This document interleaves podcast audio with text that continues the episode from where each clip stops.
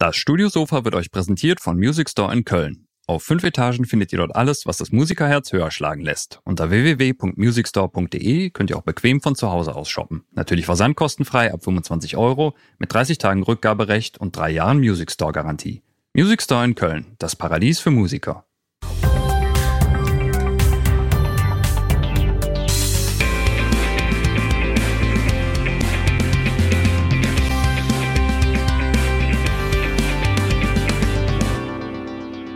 Studiosofa, der Sound and Recording Podcast, Ausgabe 100. Hi, hier ist der Daniel von Sound and Recording. Die Studioszene letzte Woche war so eine mega Party, dass beim Aufräumen Klaus und Marc in einen Pappkarton gefallen und eingelagert worden sind. Spaß beiseite. Bis Marc und Klaus wieder da sind, hört ihr Highlights von der Studioszene. Und in dieser Ausgabe geht es um den Talk, zum Thema Kooperation im Studiobusiness. Henning Verlage hat Jens Schneider und Bisimo zum Gespräch geladen. Viel Spaß dabei. Dann, ähm, dann, fangen wir hier an, würde ich sagen. Ich freue mich, genau. dass, ähm, dass tatsächlich hier fast alle Hocker besetzt sind, sogar noch mehr Leute hier sind.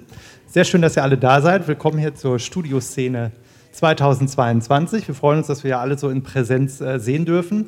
Und ähm, ja, ich war gestern schon hier und es ist wirklich sehr schnell so ein Klassentreffen und Nerd-Talk. Das macht wirklich total viel Spaß, weil ja einfach so viele Gleichgesinnte sind. Und äh, in diesem Sinne wollen wir hier weitermachen, indem wir hier einfach zu dritt uns ähm, ein bisschen austauschen. Nur, dass das auch gleichzeitig aufgenommen und als Podcast mit rausgestreamt äh, wird.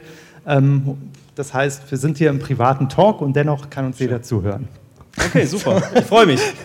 Vielen Dank genau. für die Einladung. So, also, ich habe ja den Jens Schneider sitzen und den Bisimo. Und ähm, ja, ähm, ich selber, Henning Verlage, mache auch eben viele Workshops hier. Ähm, heute Nachmittag mit dem Christoph Assmann, der da vorne steht, auch noch äh, einen in einem äh, der Säle. Das heißt, wir sind ähm, ja tatsächlich einfach, einfach die die Nerds, die Spaß an, an sowas haben. Und ähm, es geht dann eben nicht immer nur um die neueste Technik und den, den heißesten Scheiß, den man irgendwie im Studio haben möchte und muss, sondern eben auch um das Ganze drumherum, das Netzwerken, wie macht ihr bestimmte Sachen, ähm, kann ich davon was irgendwie in meinen eigenen äh, Prozess so mit, mit reinholen, kann ich mich da irgendwie inspirieren von lassen. Mhm. Und darüber geht es jetzt so ein bisschen. Das Thema ist Kooperation im Studio-Business. So, und vielleicht könnt ihr beide auch einmal ja, kurz aus eurer Sicht erzählen, wie überhaupt gerade euer Studio-Business so aussieht, was ihr macht. Und dann können wir uns ein bisschen darüber austauschen. Jo, also soll ich anfangen? Äh, ich ich, ich mache mal den ja, Anfang. Gerne. Also äh, ich bin Jens und ähm, mein äh, Studio-Business oder mein, mein Leben sieht so aus, dass ich äh, Songs schreibe und produziere. Ich mache das äh, auch eigentlich schon seit vielen Jahren äh, immer im Team. Ich habe einen Partner in Crime, das äh, ist der Jules Keimbacher und wir sind äh, ein Producer-Team und äh, haben so in den letzten sieben bis zehn Jahren, würde ich sagen, äh, viele verschiedene Künstler mitgestalten dürfen und mit denen arbeiten dürfen in der deutschen Musikszene von Radio, Mainstream, Pop bis sehr Streaming, Rap-affinen Themen. Und ähm, wir haben hier einen Studiokomplex in Mannheim, ähm, wo wir zehn Studios haben. Da haben wir alle unsere eigenen Studios auch. Und äh, in Berlin auch eine kleine Dependance. Und ähm, wir sind jetzt nicht in dem Sinne Studiobetreiber, sondern wir mieten uns Räume, in denen wir arbeiten können. Ähm, allerdings äh, ist Kooperation da ein Riesenbestandteil, weil wir äh, vor 2020 äh, auch äh, ein eigenes Label und einen eigenen Verlag gegründet haben. Äh, das ist Good Kid Records und Good Kid Publishing.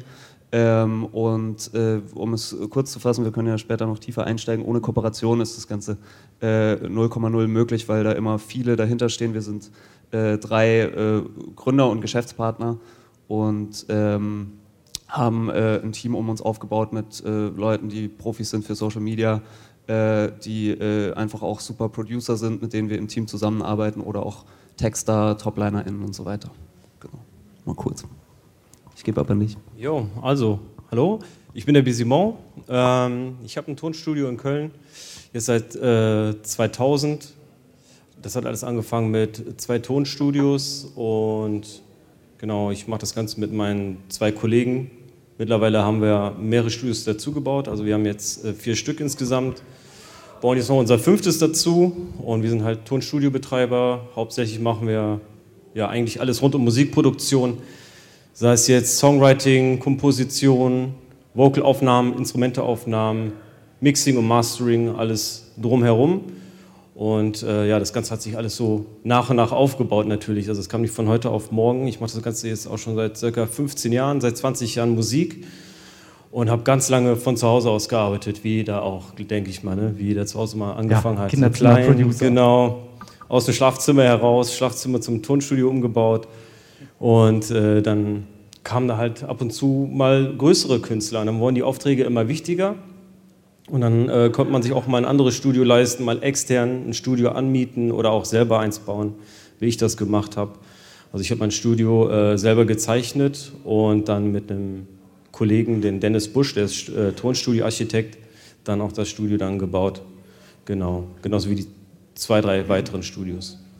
Ich finde da eigentlich ähm, ja, drei Aspekte dran an dem, was ihr beide so erzählt, sehr interessant, über die wir vielleicht mehr sprechen können. Das eine ist, dass man heute ja so ein Bild eigentlich immer vor Augen hat, so die, die One-Man-Show oder so, so ein Cocooning. Ja? Also vielleicht auch durch äh, Corona geprägt, aber auch durch die technische Entwicklung, dass man eben mit einem Laptop da sitzen kann und dann eine komplette Musikproduktion im Alleingang machen kann und dann eben viele Bedroom-Producer so für sich dann in ihrem Zimmer sitzen und auch gar nicht mehr so die Erfahrung machen, in Bands zu spielen oder mit anderen Leuten irgendwie in echt Musik zu machen. Ähm, und ihr ja jetzt eben ein sehr breites Netzwerk mhm. aufgebaut habt und das ja so ein bisschen im, im, Widerspruch dazu steht. Also man sieht eben einmal diese, diese Entwicklung immer mehr zum Cocooning und auf der anderen Seite ist es dann doch so wichtig, dieses Netzwerk zu haben. Ja, also das, was bei uns passiert, also wir haben ja jetzt derzeit vier Tonstudios und ich habe vier Produzenten, die bei uns im Team arbeiten.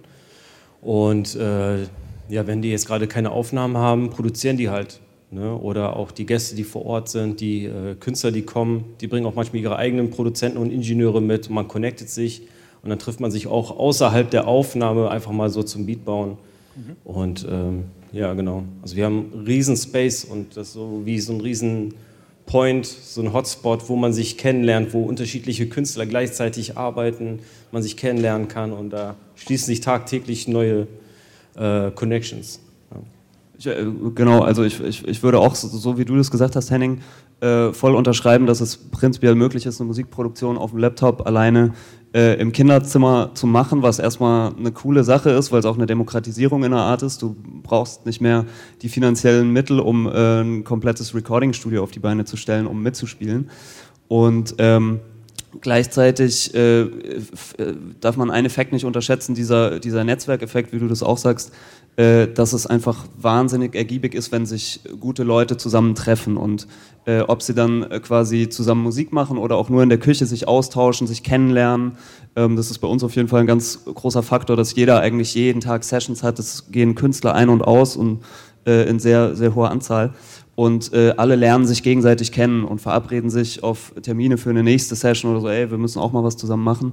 Und äh, das ist, ist gerade, wenn, wenn du sagst, dass ihr auch äh, Producer habt, die bei euch äh, gesigned sind oder so, äh, hilft es natürlich auch wahnsinnig beim Aufbau einer Karriere, solche, solche ja, Netzwerke also zu bilden. Das ist eigentlich auch ein guter Tipp für euch. Also wenn ihr noch nicht in der Musikindustrie seid oder ähm, da reinkommen möchtet und Leute wirklich aus der Szene kennenlernen wollt, dann bucht euch einfach mal in so Studios ein, wo halt auch ähm, ja, ein Tonstudio-Komplex, wo mehrere Tonstudios äh, angeboten werden. Also mir fällt jetzt zum Beispiel das Riverside Tonstudio in Berlin, fällt mir da ein. Dann gibt es natürlich äh, mein Studio, die Busy Studios in Köln.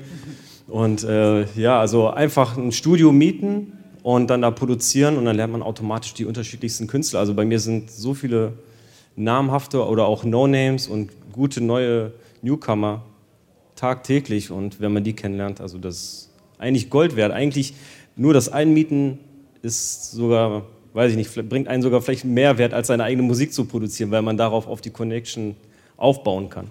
Und äh, ja auch irgendwie ja, mental getriggert wird oder so, oder dadurch Sachen ja.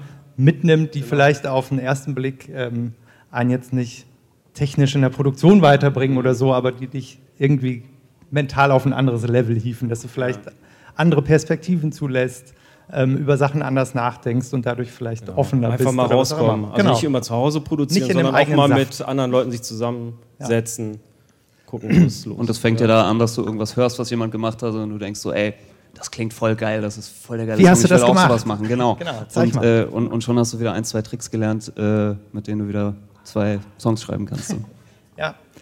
Ähm, den Strang können wir auch gerne noch vertiefen. Die anderen beiden Sachen, die mir vorhin äh, aufgefallen sind, ist, dass ihr ähm, erstens den Schritt wagt, doch in einer Zeit, wo immer noch eigentlich dieses große Tonstudio-Sterben herrscht, wo große Studios eigentlich eher dicht machen können, weil man eben technisch günstig im äh, Laptop produzieren kann. Ähm, vielleicht auch diese klassische Tonstudioarbeit so ein bisschen, ja, sagen wir mal, out ist. Es nicht mehr so klassisch ist, dass eine Band für sechs Wochen ins Studio kommt, in der Zeit ein ganzes Album aufgenommen wird, mhm. sondern dass man eben so sessionweise denkt, dass ihr euch in so einer Zeit dann traut, fünf, sechs Studios aufzubauen oder dass du in so einem Komplex mit zehn Studios ähm, bist. Was hat euch da ja, getrieben oder den, den Mut gemacht? Also es baut sich alles auf mit der Zeit. Also du fängst erstmal klein an mit einem Studio und ähm, ja, es kommt halt auch darauf an, was für ein Standing du in der Industrie hast. Also ich habe halt mehrere Aufträge, die ich eigentlich alleine nicht bewältigen kann und habe ich halt geschaut, dass ich meine Leute damit einspanne. Ne? Also immer aus meine, der Notwendigkeit meine Mitmenschen mit einspanne, genau. Und denen auch die Möglichkeit gebe, für andere Leute zu produzieren, aufzunehmen, zu mischen und so weiter. Aber ich glaube, diese äh, romantische Vorstellung von so einem riesen Tonstudiokomplex, das geht wirklich schon so ein bisschen verloren.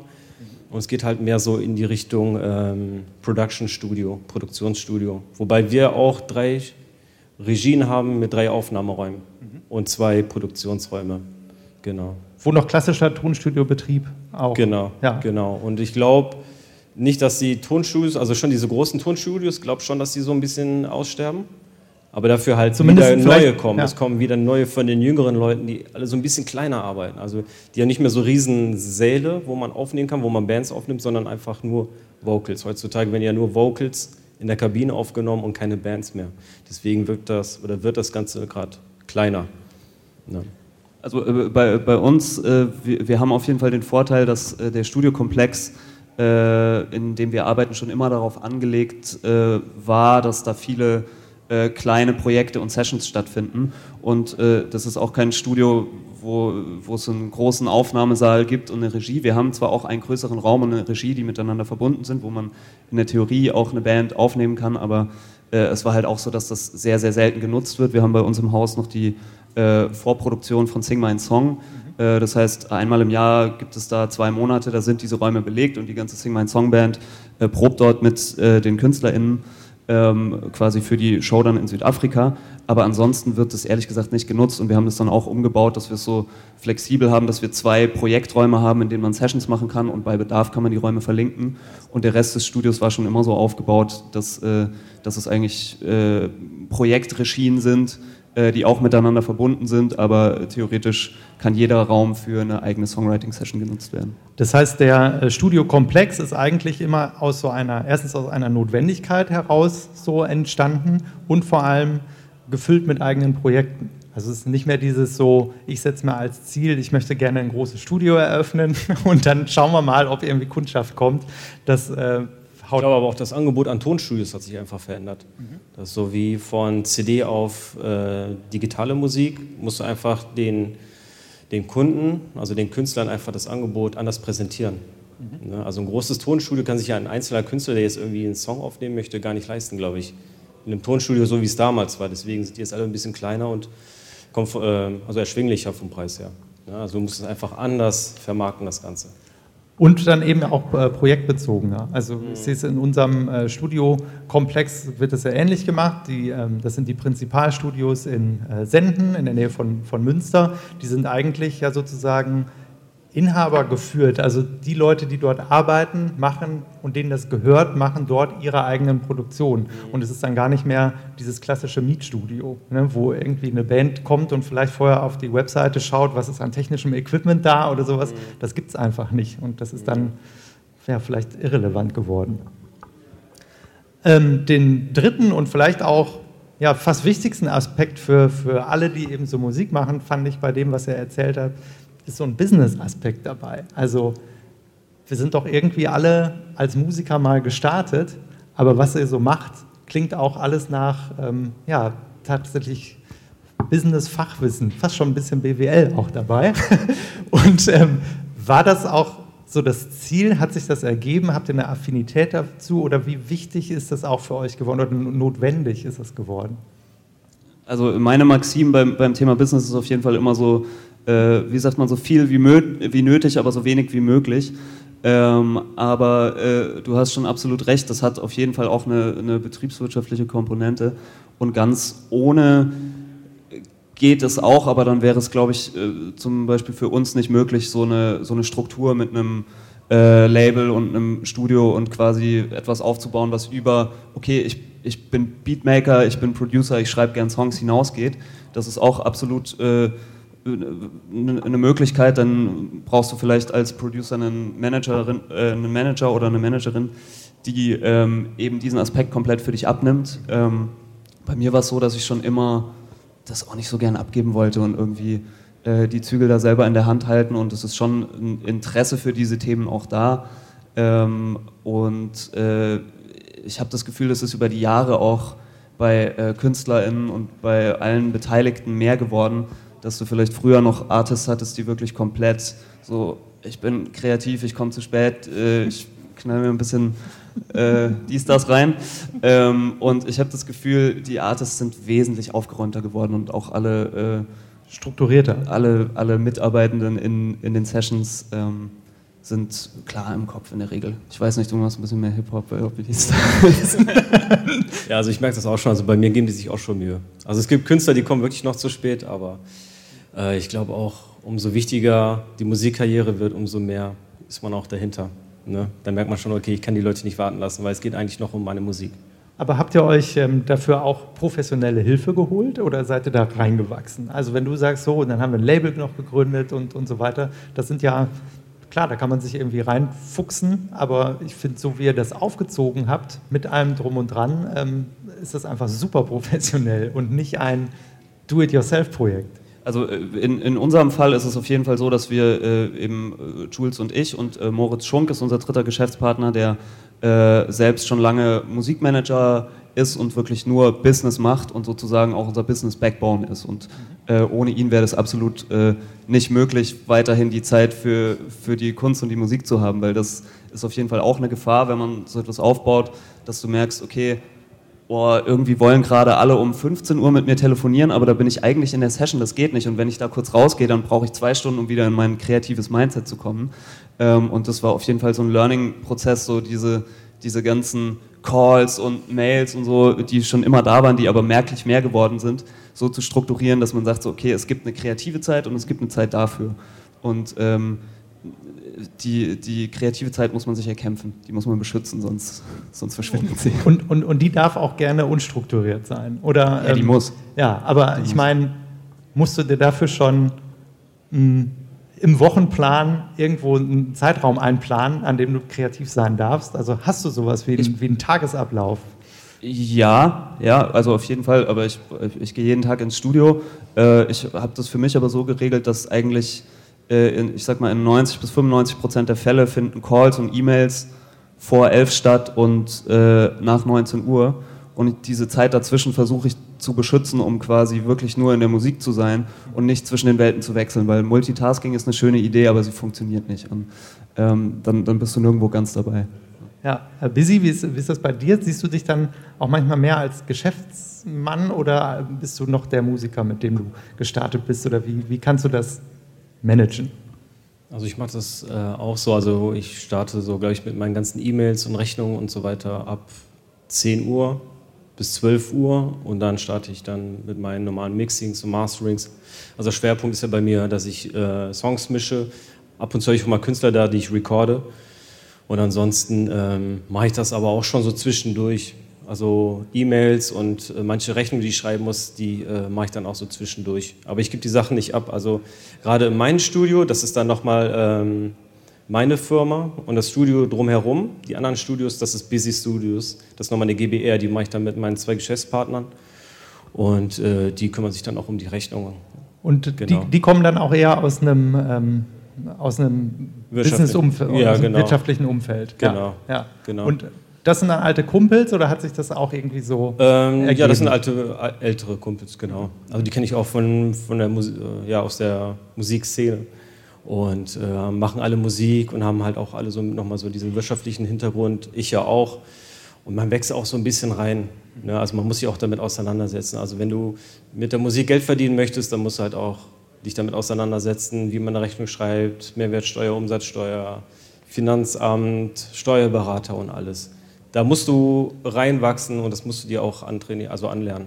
Damit hast du gerade einen guten, ähm, ja, noch ein gutes Stichwort äh, gegeben, nämlich eben viele starten ja eben aus dem Herzen heraus mit dem Musikmachen und irgendwann werden sie vielleicht von dem ähm, Business-Aspekt daran so über, überrumpelt. Ähm, das war ja gerade schon mal ein, ein, guter Tipp, dass man sich auf jeden Fall damit auseinandersetzen muss und man ja auch irgendwie eine, ähm, ja, sich so eine Perspektive irgendwie erarbeiten muss, wenn man das wirklich zu seinem Lebensinhalt äh, machen will. Genau, wir wollen ja auch alle von der Musik leben und deswegen, also man darf nicht einfach nur in den Tag hineinlegen, Musik komponieren und warten, bis einer einen Beat kauft oder seinen Song hört. Also man muss auch schon was dafür tun, auch einfach über die Musik hinaus leider. Ne? Das gehört halt auch dazu. Ja. Ähm, Jens, du hast vorhin von äh, Jules äh, gesprochen. Ähm, ihr kennt euch seit der Kindheit schon oder seit dem Studium? Oder? Äh, wir haben uns im äh, Studium kennengelernt. Ja, tatsächlich. Und äh, hat, sich, hat sich auch da das schon so ähm, ergeben, dass ihr irgendwie musikalisch miteinander harmoniert. Wie darf man sich da so eine Arbeitsteilung vorstellen? Oder muss man dies vielleicht sogar klar absprechen? Ähm, also ich, ich glaube, unser Geheimnis ist so ein bisschen, dass, dass wir uns so relativ auf Augenhöhe begegnet sind zu einem späteren Zeitpunkt. Wir haben uns im Studium kennengelernt und auch äh, dort viel miteinander gemacht, aber äh, aus, aus, wir haben an der Popakademie hier in Mannheim studiert und ähm, es ist aber auf jeden Fall jeder seinen eigenen Weg gegangen und äh, hat sich so seinen eigenen Platz in der Branche erarbeitet und äh, wir sind auch beide erstmal aus eigener Kraft erfolgreich geworden und hatten irgendwie ähm, Radiohits und so weiter und ähm, sind dann aber eigentlich, äh, haben dann angefangen Sessions zu machen. Das hatte mal unser Verlag damals äh, angeleiert, so meinte, ey, ihr seid doch beide hier in der Gegend, macht doch mal. Und äh, dann einfach gemerkt, dass das extrem gut funktioniert und, ähm, und Spaß macht auch und äh, dann äh, habe ich meinen, äh, hat Jules gefragt, ey, hier ist noch ein Studioraum frei, willst du nicht da rein? Ähm, und äh, habe dann gesagt, klingt gut, lass mal machen. Und äh, dann hat sich das eigentlich Schritt für Schritt ganz logisch aufgebaut, dass wir Tür an Tür gearbeitet haben, äh, uns immer gut verstanden haben, uns immer inspiriert haben.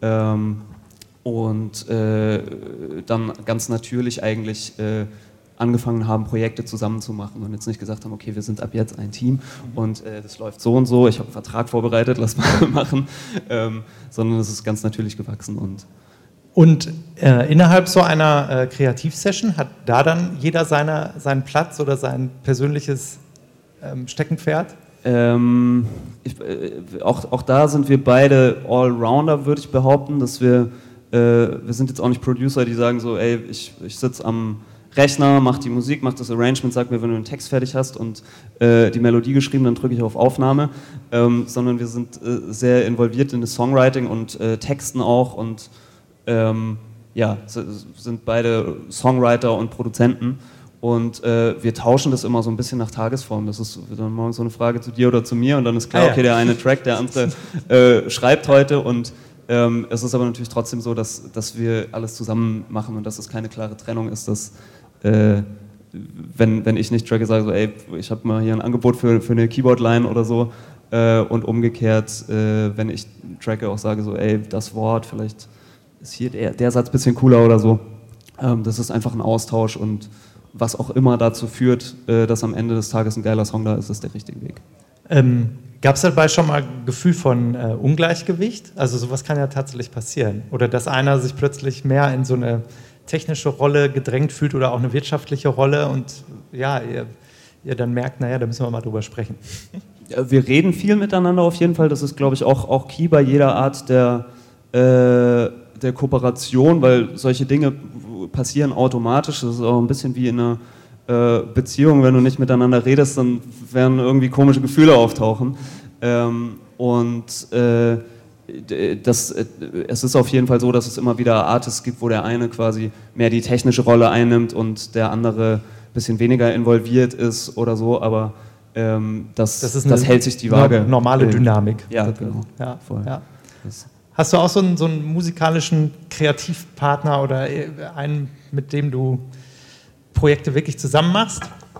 Mm, also wirklich einen Partner haben wir nicht, aber was wir gerne machen, wir holen uns äh, die Leute einfach rüber. Also ich habe jetzt noch äh, vier Ingenieure bei mir im Team und äh, zwei davon, die sind halt wirklich tagtäglich da und die sind halt auch super kreativ. Also die machen Komposition, Mix, Mastering und halt auch Aufnahme. Und dann hole ich die halt einfach gerne rüber und sage so, ey, hör mal hier drüber, was kann man da vielleicht noch im Arrangement machen, wie findest du den Mix? Oder ich komme halt auch so mal rüber Ne? Einfach mal so zur Musik hören. Also ich bin nicht die ganze Zeit bei mir im Studio, sondern gehe auch einfach mal rüber und äh, schaue, was die anderen da machen. Genau. Und äh, ja macht ja auch Spaß, da reinzuhören. Genau, ja, genau, genau. Das macht auch einfach Spaß zu hören, okay, was machen eigentlich die Kollegen, in welchem Projekt sind die da gerade dran und ja, das macht einfach Spaß. Jetzt hat sich das bei euch äh, beiden eben so entwickelt, dass ihr jetzt so breit aufgestellt ähm, in diesen ja, schon komplexen Situation eigentlich dasteht. Wenn ihr jetzt ähm, auf junge Leute schaut, eine nachwachsende Generation, ähm, ist das was, wo ihr sagt, ja, ihr müsst auf jeden Fall so denken?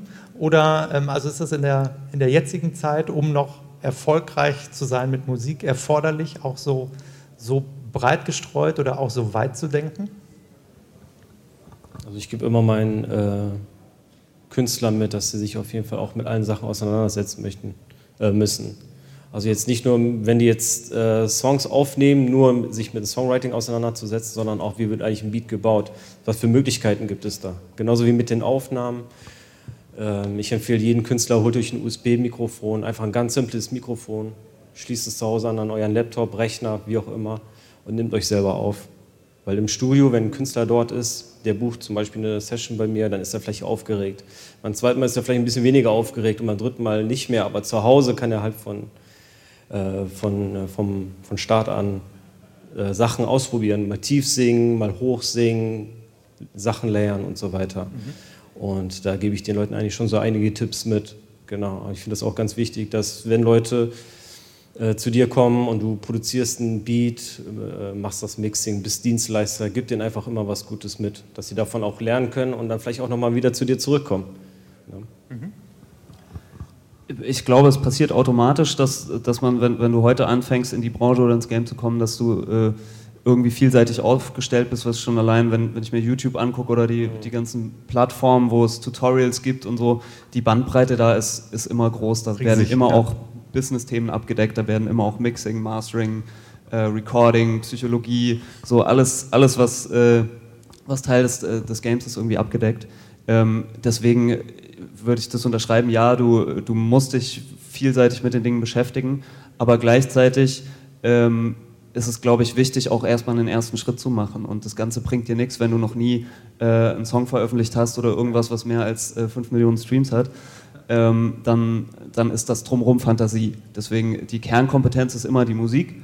Und äh, da musst du krass werden, da musst du gut werden. Dann hilft es vielleicht auch, wenn du irgendwie ein Steckenpferd hast oder sagst so, ich will die abgefucktesten Beats machen, so, das ist, ist mein Ding, oder die schönsten Toplines schreiben ähm, und äh, da einfach extrem gut drin werden oder ja. Also zusammenfassend kann man sagen, das Networking ist unfassbar wichtig. Ja, bloß kein Cocooning betreiben und äh, alleine in seinem Saft zu schmoren und ähm, ja, die Fühler auszustrecken, möglichst viele äh, Leute kennenzulernen. Ist das vielleicht auch dabei, um nochmal den, den Blick dann auf, ähm, auf das Musikbusiness, andere Labels, solche Kontakte ähm, zu, zu bekommen, ist es in der Hinsicht dann auch dieses Networking so unfassbar wichtig. Also dass du dann ja, als ähm, dass du dann als nicht nur als Studiobetreiber dastehst oder deine Musik machst, sondern eben auch in alle Richtungen äh, netzwerkst. Ähm, wie, wie ist es bei dir zustande gekommen? Hast du jetzt ein, ein, ein Netzwerk, mit dem du regelmäßig arbeitest oder wo du weißt, von da aus der Ecke kommen sowieso immer Aufträge, dass du so einen, so einen natürlichen Durchfluss da hast? Mm, wie war jetzt die Frage? Ja, stimmt, das war sehr viel auf einmal. Also äh, die, die, Künstler werden auf mich, also, also ja. ich habe mein Netzwerk. Genau. ich wär, also ich habe auch immer Anfragen, mal, melde, ja. mal meldet sich das Camp, mal meldet sich dies. Ja. Das Aber das ist Camp. aus, aus, ähm, aus Künstlerperspektive. Gibt es äh, diese Netzwerke auch in Richtung zum Beispiel dann, dann Labels, A&Rs ja, genau, sonst was? Genau. Also mit umso wichtiger die Aufträge werden, umso mehr hast du dann auch mit den Künstlermanager zu tun, von dem Künstler. Weil da geht es dann wieder auch um die Rechnung oder äh, vielleicht macht das auch dann bei dir die Buchhaltung, die setzen sich dann mit dem Manager auseinander. Die haben aber auch ARs oder das Label macht das direkt, Universal mhm. Music schreibt dich dann an. Und ähm, ja, umso mehr du mit denen zu tun hast oder umso mehr Projekte du mit denen machst, umso eher werden die auch auf dich aufmerksam oder umso genauer kennen die dich auch. Äh, bist du selber dann auch schon in der Rolle gewesen, dass du im Prinzip ja, alles machst, also auch vom Künstlermanagement ähm, bis, bis zur Labelseite? Äh, derzeit noch nicht, also ich ah, manage ja. derzeit noch keine Künstler, aber das habe ich mir jetzt vorgenommen fürs nächste Jahr. Ja, genau. Also, also ich habe ja schon so ein paar Sachen in der Pipeline, Idee. genau. Mhm. Und das bietet sich auch eigentlich an, weil wir machen auch alles bei uns. Ja. Genau. Jens, bei dir hat sich das so ergeben, oder? Also der Kontakt zu, zu Major-Labels und, und Ja, aber dass du auch äh, dann in der ähm, All-in-One-Funktion eigentlich da, da stehst. Vom. Künstleraufbau bis zum Labelpartner eigentlich für den Künstler. Auf, auf, jeden Fall, ja. Also Management ausgeklammert, das, ah, ja. äh, das, das machen wir nicht. Das, also Moritz, unser Partner, äh, ist, ist, äh, hat eine Management-Company und macht das auch sehr gut. Äh, Jules und ich haben gesagt, dass wir das nicht wollen oder dass wir das eh auch in einer Form machen. Das, äh, also wir haben auch auf dem Label ein paar Artists, die haben keinen Manager und äh, da rutschst du zwangsweise in die Rolle, dass du dich mit den Management-Themen auch beschäftigst oder irgendwie äh, einen Rat aussprichst, wenn es darum geht, die Booking-Agentur zu finden oder wie diese Deals gestrickt sind. Und ähm, da gibt es natürlich ein paar Erfahrungswerte, auf die man zurückgreifen kann. Ähm, aber ja, das, das hat sich so ergeben und das äh, habe ich mir aber, glaube ich, auch ein bisschen ausgesucht, weil ich das schon mit auch immer am spannendsten fand, äh, ein Artist-Projekt wirklich von der Pike und irgendwie vollumfassend mitzugestalten ja. und quasi nicht nur den nächsten Hit zu schreiben oder den Lieblingssong für die Fans, sondern irgendwie das Ganze in einem größeren Bogen zu erzählen. Ähm, 1986 ist da ja dann gerade ein aktuelles äh, gutes Beispiel dafür. Ja. Vielleicht kannst du da einmal erzählen, in einem ganz groben Rahmen, wie ihr das ja, entwickelt habt. Ähm, 1986 ist uns eigentlich über unsere Verlagskooperation mit, äh, mit der BMG, da haben wir einen Co-Verlag für Good Kid Publishing, äh, herangetragen worden. Er war schon länger dort unter Vertrag, aber so unter, unter der Hand ein bisschen. Und äh, der A&A, der Nils war das, hat uns Demos davon geschickt. Und ähm, wir waren so, okay, das ist krass, das ist irgendwie, das löst mehr aus als, als viele andere Stimmen, die wir gehört haben. Und es gab aber sonst nichts eigentlich außer diese Songs. Es gab ähm, bis, bisschen was Optisches, es gab aber keine Social-Media-Seite und äh, keine Reichweite. Und äh, muss man auch ehrlicherweise sagen, viele Artists, die heute als NewcomerInnen gesigned werden, haben eine Reichweite da, die sind Influencer auf eine Art, da gibt es schon irgendwas. Und es findet selten ein Künstleraufbau wirklich von der Pike statt, wo man sagt, okay, da ist Talent und sonst nichts. Mhm. Ähm, und äh, wir waren aber so überzeugt davon, dass wir gesagt haben, wir müssen das machen. Ähm, und äh, haben dann einen Handshake-Deal gemacht, dass wir zusammenarbeiten und gucken, wo wir rauskommen und äh, haben dann auch wirklich angefangen von der Pike, ihm Social Media Accounts zu machen und dieses ganze Konzept mit ihm zu entwickeln. Ähm, mit äh, der Maske, beziehungsweise die Idee war auch schon von ihm da. Es war dann auf jeden Fall ein Thema, ob kann man einen Künstler mit einer Maske machen? Gab es das nicht schon so oft und wie auch immer, aber ich glaube, wir haben die richtige Entscheidung getroffen. Und ähm, genau, und äh, dann wirklich äh, auch darüber, welche, haben wir angefangen mit TikTok-Covers, darüber eine Reichweite aufgebaut, äh, darüber auch eine Rampe geschaffen, um die ersten eigenen Songs zu veröffentlichen, weil äh, das brauchst du natürlich auch, wenn du, wenn du keine Reichweite hast und deinen ersten eigenen Song rausbringst, ist die Wahrscheinlichkeit groß, dass er wenige Playlisten kriegt, wenige Streams und untergeht. So. Ähm, und äh, Social Media ist da gerade das Tool, um das zu verhindern und quasi aus eigener Kraft äh, Streams aufzubauen. Habt ihr auch da wiederum äh, Partner oder sitzt du dann selber da? und musst dafür sorgen, haben, dass, es, dass, es, Klicks und Streams gibt. Wir, haben, äh, wir, wir, sind auch äh, ein Joint Venture Label mit Universal Music ähm, und äh, haben da auch äh, ja, Partner auf allen Seiten und können auf die ganze Expertise zurückgreifen und haben auch äh, zwei Mitarbeiter, äh, Kai und Tim, die sich um das Daily Produktmanagement-Business mit den äh, Artists kümmern und äh, die, die äh, TikTok-Videos drehen zusammen und Ideen entwickeln. Sonst wäre das nicht möglich, sonst könnte ich keine Musik die, mehr machen. Dreht ihr die TikTok-Videos auch bei euch dann? Habt ihr dafür dann Möglichkeiten oder wir, wir, drehen die teilweise in unseren, äh, in unseren Studioräumlichkeiten, in diesen großen Studios, äh, von denen ich vorhin erzählt habe. Ähm, aber viel drehen die Artists natürlich auch zu Hause oder in ihren Spaces, was auch Teil des Formats ist, weil das ist ja auch eine, eine Plattform, die von der Nahbarkeit irgendwie lebt. Und wenn du das Gefühl hast, du darfst bei jemandem ins Schlafzimmer schauen, dann ja. ist cool. Ja. Ähm, vielleicht nochmal abschließend als, ähm, als, als Tipp für eben Leute, die, die einsteigen. Du hast vorhin gesagt, buch doch einfach mal eine Session, kommt äh, auch zu dir ins Studio, um eben äh, zu netzwerken. Was, was können sonst noch Möglichkeiten sein? Also das Networking ist ja eben unfassbar wichtig und ich glaube, die meisten sitzen eben zu Hause, basteln ihre Beats und wissen nicht so richtig, wie sie starten sollen. Was gibt es noch für Möglichkeiten? Also ich glaube, da wurde gerade schon erzählt. Also Social Media würde ich auf jeden Fall auch abdecken. Also mit TikTok muss man sich auch leider auseinandersetzen. Also es gehört einfach dazu. Ja. ja. Instagram. Wo man dann ja viel liest, dass, dass man vielleicht mehr 70 Prozent Social Media macht und noch 30 Prozent Musik. So. Also damit muss man dealen. Als Artist würde ich sagen ja, äh, ja. Als, als Producer vielleicht nicht unbedingt. Ähm, aber äh, das, das ist auf jeden Fall eine super Möglichkeit und da gibt es extrem viele Stories von äh, deutschen Kolleginnen und Kollegen, die auch über Instagram oder äh, TikTok einfach Beats rausgeschickt haben und äh, tatsächlich eine Antwort bekommen. Wo haben die die hingeschickt? Also an, äh, an Kollegen von uns, die Ironics, die haben Beats an Jay Balvin geschickt und haben jetzt einen Jay Balvin-Cut so. Krass. Einfach mal äh, aus dem Wohnzimmer äh, bis in die lateinamerikanischen Charts, so, das ist krass. Also einfach über Instagram angeschrieben zum ja. Beispiel. Ja. Ja, also über Instagram geht es natürlich auch. Einfach direkt anschreiben. Und ähm, ja, als, was wollte ich gerade noch sagen? Also, ähm, ja, wenn du jetzt kein Musiker bist und einfach ein ganz normaler Konsument, die haben halt viel mehr Zeit für die normalen Sachen, die du halt als Musiker nicht machst. Also einfach TikTok, was weiß ich, was es da alles gibt. Die interessieren sich halt dafür.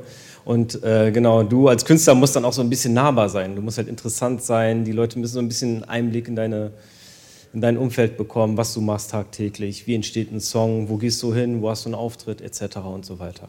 Da haben die Leute halt auch Spaß dran. Ne? Also ich glaube selber, wenn du dich für einen Künstler interessierst, dann fühlst du das selber und dann kannst du das Ganze dann auch so ein bisschen ableiten. Also ich finde es auch immer wichtig, egal ob du Künstler bist, Produzent oder möchtest gerne ein Produkt äh, werben, kannst du dich immer inspirieren lassen von anderen Künstlern, die es bereits schon geschafft haben. Sei es jetzt im Business oder halt auch in der Musikszene. Ja. Ähm, zu dir noch Ausblick auf das kommende Jahr. Was äh, steht bei dir jetzt noch an? Planst du auch schon das nächste Studio? Ja, also äh, unser Studio 5 ist erstmal fertiggestellt. Das äh, steht eigentlich schon halb. Dann äh, vielleicht einen Verlag gründen und ähm, ja, vielleicht nochmal in anderen Ländern ein Studio bauen oder so. Das wäre halt auch sehr interessant. Das habe ich auch schon irgendwie geplant. Also ich habe gerade einen Kollegen Hast du hier. Schon Sachen in der Pipeline? Genau, ja. Chief, der Tyler, der mhm. lebt in Vietnam und da vielleicht ein Studio zu bauen. Krass. Genau. Das hätte ich, darauf hätte ich auf jeden Fall Bock. Das klingt, äh, klingt wirklich gut. Ähm, ja, ich bedanke mich sehr, dass ihr Gerne. hier wart und ähm, wir hier drüber sprechen äh, konnten.